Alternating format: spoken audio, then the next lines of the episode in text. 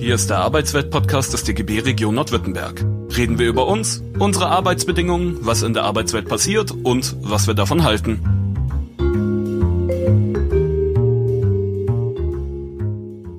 Der öffentliche Dienst ist im Tarifkampf. Dazu gehören bekannterweise zum Beispiel die Krankenhäuser, die Müllabfuhr, Kita, Pflegebereiche und aktuell sogar der öffentliche Personennahverkehr.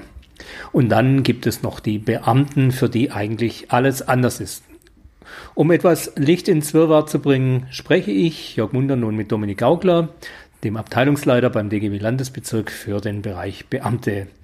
Klär uns doch bitte auf, wo wir überall Beamte haben und ob für diese Gruppe überhaupt der Tarifvertrag gilt. Hallo Jörg, schön, dass ich bei euch sein darf und gerne bringe ich ein bisschen Licht ins Dunkel zum Thema Beamtinnen und Beamte. Das ist ja immer ein bisschen verwirrend im öffentlichen Dienst. Grundsätzlich kann man sagen, dass es drei große Bereiche gibt. Einmal den Bundesbereich, den Landesbereich und dann auch nochmal Beamtinnen und Beamte in den Kommunen. Beim Bundesbereich, das sind Bundesministerien oder auch jetzt so Beispiele, die vielleicht ein bisschen bekannter sind, ist die Agentur für Arbeit oder auch das ähm, Bundesamt für Migration. Das sind so klassische Bundesministerien, da gibt es Beamtinnen und Beamte im, oder auch Bundespolizei. Ähm, und da kann man den Schlag schön ins Land machen, denn es gibt nicht nur Bundespolizisten, sondern auch das Land Baden-Württemberg hat seine Polizistinnen und Polizisten, die auch überwiegend verbeamtete äh, Kolleginnen und Kollegen sind. Ähm, daneben gibt es natürlich auch Beamtinnen und Beamte im Landesministerien und auch in den Finanzämtern. Das sind so die großen Bereiche. Lehrerinnen und Lehrer dürfen wir nicht vergessen an der Stelle. Auch da sind wir in Baden-Württemberg äh, mit dem Beamtentum äh, ausgestattet. Und dann gibt es auch noch Beamtinnen und Beamte bei Kommunen. Das sind meistens äh, Kolleginnen und Kollegen in der inneren Verwaltung oder allen Bereichen, die so in der Stadtverwaltung mal ähm, auftauchen. Da kann man jetzt nicht sagen, in dem Bereich gibt es mehr, in dem Bereich gibt es weniger. Im Prinzip sind es die, ja, oft die Führungspositionen, die dann mit Beamtinnen und Beamten besetzt werden. Grundsätzlich Tarifverträge gelten erstmal für die Kolleginnen und Kollegen nicht. Ähm, die Arbeitsregelungen, also alles, was so im Tarifvertrag geregelt wird, äh, nimmt hier der Dienstherr bzw. der Gesetzgeber vor. Also es gibt da jetzt keine Verhandlungen, sondern der Gesetzgeber kann erstmal machen, was er will. Welche Rolle spielen denn dann die Beamten in der jetzigen Tarifauseinandersetzung? Ja, das hat ein bisschen was damit zu tun, wie denn eben Besoldung dann auch entsteht. Wir als DGB-Gewerkschaften verfolgen da unseren Leitspruch Besoldung folgt Tarif. Also wir wollen irgendwie einen Gleichklang auch innerhalb der Statusgruppen äh, erhalten, innerhalb des öffentlichen Dienstes.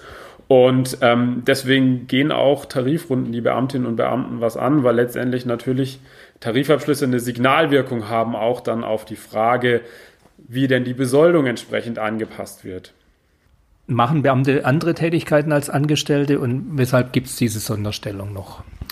Ja, also das Be Berufsbeamtentum ist natürlich was sehr Traditionelles und historisch bedingtes.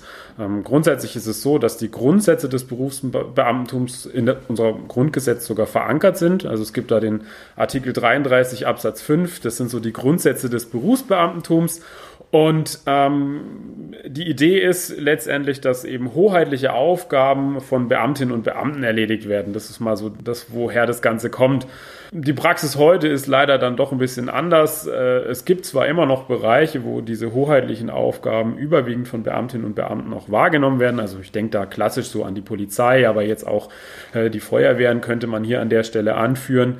Ähm, oder auch dann in den Ministerialapparaten, also in den gehobenen Positionen im Ministerium wird man äh, eigentlich kaum Angestellte, zumindest in den entscheidenden Positionen finden. Das sind überwiegend noch Beamtinnen und Beamte.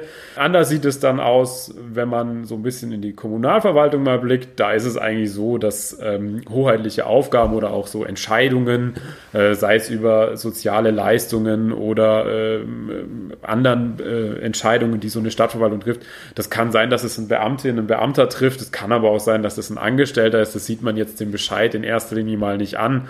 Und da ist es häufig so, dass ähm, die Entscheidungen letztendlich von beiden Statusgruppen getroffen werden. Die Sonderstellung, warum es die weiterhin gibt, äh, naja, in manchen Bereichen kann man das erklären. An der einen oder anderen Stelle wird es dann schon ein bisschen fragwürdig. Bedauerlicherweise ist es dann so, dass in der Verfassung steht, dass die Grundsätze des Berufsbeamtentums auch weiterentwickelt werden müssen oder sollen anhand der Entwicklungen auch in der Arbeitswelt. Da ist man aber beim, beim Beamten, bei der Beamtin sehr vorsichtig. Ähm, das hat auch ein bisschen was damit zu tun, dass dadurch, dass das ja alles Gesetze sind, ähm, gerade auch bei Besoldungsfragen Beamtinnen und Beamte sehr schnell die Möglichkeit haben zu klagen und äh, die äh, Gerichte in den vergangenen Jahren da sehr äh, den Spielraum der Gesetzgeber sehr stark eingeschränkt haben.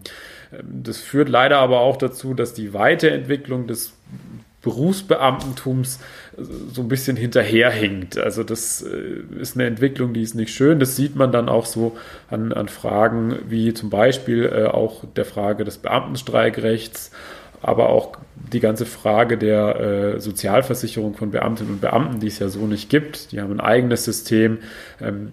Da gibt es eigentlich keine Bewegung, sondern da ist der überwiegende Teil damit beschäftigt, den Status quo zu wahren. Also wenn ich dich jetzt gerade richtig verstanden habe, wäre eine Weiterentwicklung, ich erfinde jetzt mal was, zum Beispiel ein IT-Spezialist. Ja, also das wäre eine Weiterentwicklung. Das gibt's auch tatsächlich immer wieder, dass, dass neue Beamtenlaufbahnen, gerade der IT-Bereich ist ein gutes Thema. Also wir haben gerade in Baden-Württemberg zum Beispiel für das jetzt Landesbeamten, aber das tut mal nichts zur Sache, ähm, die neue Laufbahn des digitalen Verwaltungsmanagements. Also das sind so Entwicklungen, wo man dann Berufsbilder anpasst. Da ist es schon so, dass das Berufsbeamtum sich auch weiterentwickelt, weil man natürlich, ähm, ja, wenn man es ganz platt mit, mit der Ausbildung von vor 50 Jahren oder mit denen äh, kommt man heute in der Arbeitswelt auch mit Berufsbeamtum nicht weiter. Also da muss man sich schon anpassen. Das gibt's schon. Also das äh, lässt sich auch ähm, durchaus äh, so, so nachvollziehen. Ähm, wenn man das aber so ein bisschen gesamtgesellschaftlich versucht einzuordnen, dass man vielleicht sagt, okay, äh, gibt es vielleicht auch gesamtgesellschaftlich Prozesse, die da eine Rolle spielen sollten, die man aus traditioneller Sicht noch hatte, aber eigentlich heute gar nicht mehr so zeitgemäß erscheinen.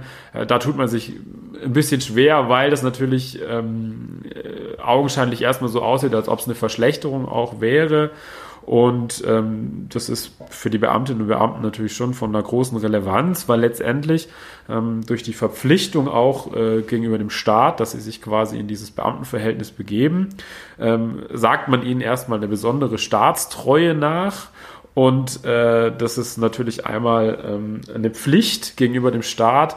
Ähm, gleichzeitig darf der Beamte, die Beamtin aber auch erwarten, dass es da gewisse äh, Fürsorgepflicht, also so eine besondere Fürsorgepflicht gegenüber den Beamtinnen und Beamten gibt, äh, was auch so das Auskommen sorgt. Also ähm, gerade was die, was die Besoldung angeht, ist man da mittlerweile sehr stringent, äh, auch eben durch Gerichte gezwungen, äh, welche Untergrenzen da nicht ähm, unterschritten werden dürfen im Vergleich zur da nimmt man tatsächlich die Grundsicherung auch als Anhaltspunkt.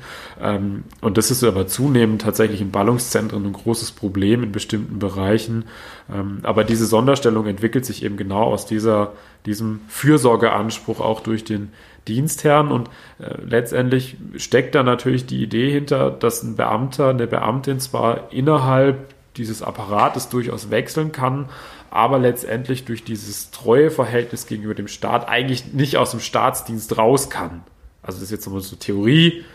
Praktisch passiert das schon auch, aber theoretisch ist dieses Treueverhältnis letztendlich das, was alles begründet und worauf das ganze Berufsbeamtentum auch aufbaut. Wenn ich mir so Gerichtsurteile anschaue, dann sind die nicht unbedingt immer davon geleitet von dem, was man sinnvoll oder vernünftig findet, sondern eher von dem Gedanke, ob jemand benachteiligt wird. Und das liegt ja in dem Fall tatsächlich vor, wenn, sage ich mal, in der zweiten Unterrichtsstunde der beamtete Kollege in die Klasse kommt und Geschichte unterrichtet und die Stunde danach kommt eine angestellte Kollegin und unterrichtet Mathematik oder sowas. Äh, das ist ja quasi mit Vernunft per se nicht begründbar. Es liegt ja wirklich eine Ungleichbehandlung vor. Wäre sowas eine Möglichkeit, da mal Ordnung reinzubringen? Das ist ein ganz schwieriges Thema. Haben wir ja jetzt auch schon drüber gesprochen, an ganz vielen Stellen auch hat, dass es so eine richtige Trennung auch an der einen oder anderen Stelle gar nicht mehr gibt zwischen Beamtin, Beamter und Angestellten.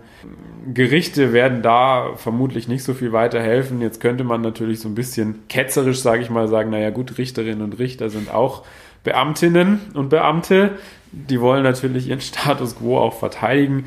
Ähm, das ist jetzt vielleicht ein bisschen einfach gedacht, aber grundsätzlich ist es schon so, dass ähm, diese Weiterentwicklung da einfach ein bisschen hakt. Also das Berufsbeamtum und da ist der Lehrerbereich letztendlich auch ein ganz gutes Beispiel. Äh, da ist der Flickenteppich in Deutschland sehr groß, also es gibt sehr große Unterschiede und ähm, gleichzeitig sind Lehrerinnen und Lehrer aktuell ein Mangelberuf.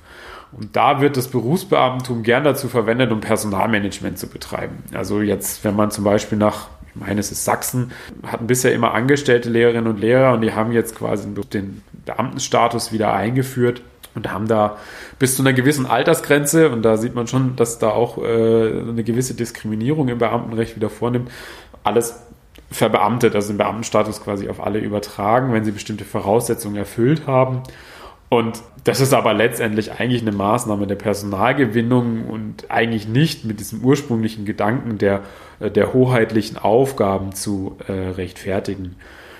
Jetzt ist es so, dass man natürlich nicht von heute auf morgen sagen kann, okay, wir schaffen alles ab. Äh, das wäre auch gegenüber den Kolleginnen und Kollegen, die wir in den Bereichen auch haben und deren Interessen wir vertreten, auch irgendwie ungerecht, weil sie sich letztendlich auch darauf verlassen und sagen, okay, wir streben die Laufbahn an, wir können erstmal nichts anderes, uns müsste man nachqualifizieren, deswegen ähm, kann man nicht hingehen und sagen von heute auf morgen, wir machen jetzt alles platt. Aber man muss sich mittelfristig schon überlegen, ist es der Sinn und Zweck von Beamtentum oder diesem Berufsbeamtentum, äh, Personalmanagement zu betreiben?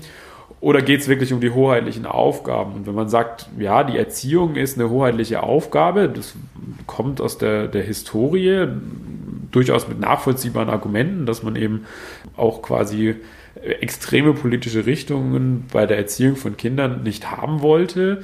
Aber wenn man das zu Ende denkt, müsste man eigentlich auch Erzieherinnen und Erzieher alle verbeamten. Und ich behaupte mal ganz stark, wenn man das nur als Forderung aufstellt, äh, schlag an jedem Finanzminister, Finanzministerin die Ohren, weil das ist äh, offensichtlich nicht finanzierbar. Und das zeigt aber auch die Schwachstellen letztendlich des Berufsbeamtums sehr deutlich auf. Oder wir können einen anderen Bereich nehmen. Warum hat man Bereiche wie die Post oder auch den Bahnverkehr privatisiert? Weil man letztendlich gesagt hat, okay, es ist mehr oder weniger keine hoheitliche Aufgabe mehr. Vielleicht auch günstiger, das ist jetzt mal eine Unterstellung, aber auf jeden Fall hat man gesagt, wir privatisieren das, freie Wirtschaft für alle. Wir brauchen da gar keine Beamtinnen und Beamte mehr. Und das heißt, wir haben in den Bereichen letztendlich noch einen Restbestand, der einfach über die Zeit ausstirbt. Also das wird noch ein paar Jahrzehnte gehen. Also das ist jetzt keine Geschichte, die von heute auf morgen sich aussehen. Aber es zeigt schon, dass eben auch Entwicklungen in der allgemeinen Entwicklung des öffentlichen Dienstes da sind und derer muss man sich möglicherweise dann irgendwann auch mal stellen und anpassen und sich überlegen, okay, wie können wir der auch der Aufgabe, die auch das Grundgesetz vorsieht, die Entwicklung des Berufsbeamtentums auch nachgehen. Also wie kommen wir dieser Verpflichtung nach, dass sich das Berufsbeamtentum eben auch weiterentwickeln muss. Und da ist mir ganz wichtig, ich will es niemandem wegleben und ich sehe auch meine Aufgabe als äh, Interessensvertretung der Beamtinnen und Beamten nicht dahingehend zu sagen, okay, ich muss das Ding reformieren, sondern mir geht es im Kern darum, auch Ungerechtigkeiten zwischen den beiden äh, Statusgruppen aufzuheben. Aber ich glaube trotzdem, dass auch wir einen Anstoß geben können zu sagen, okay, lasst uns mal zusammensetzen und überlegen, wo ist denn hier einfach auch ein Entwicklungsbedarf? Und wir tun das ja auch immer wieder als, als Gewerkschaftsbewegung, dass wir äh, versuchen, da auch eine gewisse Logik reinzubringen. Aber es ist ein dickes, dickes Brett, was man da bohren muss. Sind denn Beamtinnen und Beamte bessere oder schlechtere Gewerkschaftsmitglieder? Ich will damit sagen, wie ist der Organisationsgrad in diesem Bereich? Also das ist ganz unterschiedlich. Das hängt ganz stark auch vom Bereich ab. Also letztendlich spiegelt sich oft auch das wieder, was auch bei den Angestellten, also wenn ich jetzt so an meine Zeit auch in der Kommunalverwaltung denke, da war der Organisationsgrad jetzt immer nicht so optimal und so war das dann noch bei den Beamtinnen und Beamten. Wenn man dagegen in große Beamtenapparate, jetzt mal hier im, im Land Baden-Württemberg guckt, also sowohl Polizei als auch die Lehrerinnen und Lehrer, die sind schon gut organisiert. Also die haben auch schon eine breite Masse, um auch für ihre Interessen einzustehen, um eben auch den Beamtenstatus oder die Beamtenlaufbahn, diesen ganzen Beamtenapparat gerechter zu machen. Also das ist auch, glaube ich, der große Anspruch, den wir als DGB-Gewerkschaften an der Stelle haben, ohne dass wir eben die beiden Statusgruppen gegeneinander ausspielen, also eine gewisse Klientelpolitik nur für einzelne Besoldungsgruppen machen, sondern wir versuchen eben den ganzen öffentlichen Dienst im Blick zu haben Und wenn man das jetzt so ein bisschen mal auf einen ganz einfachen fiskalen Aspekt reduzieren würde und sagt, okay, sind es jetzt gute oder bessere Gewerkschaftsmitglieder? Naja, es sind jetzt mal so gesehen die sichersten Beitragszahler, weil jetzt gerade Kurzarbeit geht zwar auch im öffentlichen Dienst, aber bei Beamtinnen und Beamten definitiv so noch nicht. Und unter dem reinen Beitragsaspekt sind es natürlich die besten Gewerkschaftsmitglieder, die man haben kann, aber ich glaube, so platt darf man das nicht sehen. Ich glaube, es ist wichtig, dass wir im Gegensatz zu anderen Verbänden zeigen, dass es durchaus möglich ist, die Interessen von Beamtinnen und Beamten und eben auch von Angestellten unter einem Dach zu vereinen und eben den öffentlichen Dienst als Ganzes gerechter und die Arbeitsbedingungen dort eben besser zu machen. Und äh, das muss auch immer unser Anspruch sein. Immer zu Warnstreikzeiten würde der Ruf laut, Beamte als Streikbrecher einzusetzen, weil die ja angeblich nicht streiken dürfen. Stimmt das denn? Und dürften sie denn einfach in einem bestreikten Betrieb, zum Beispiel jetzt in einem Krankenhaus oder in einer Kita eingesetzt werden?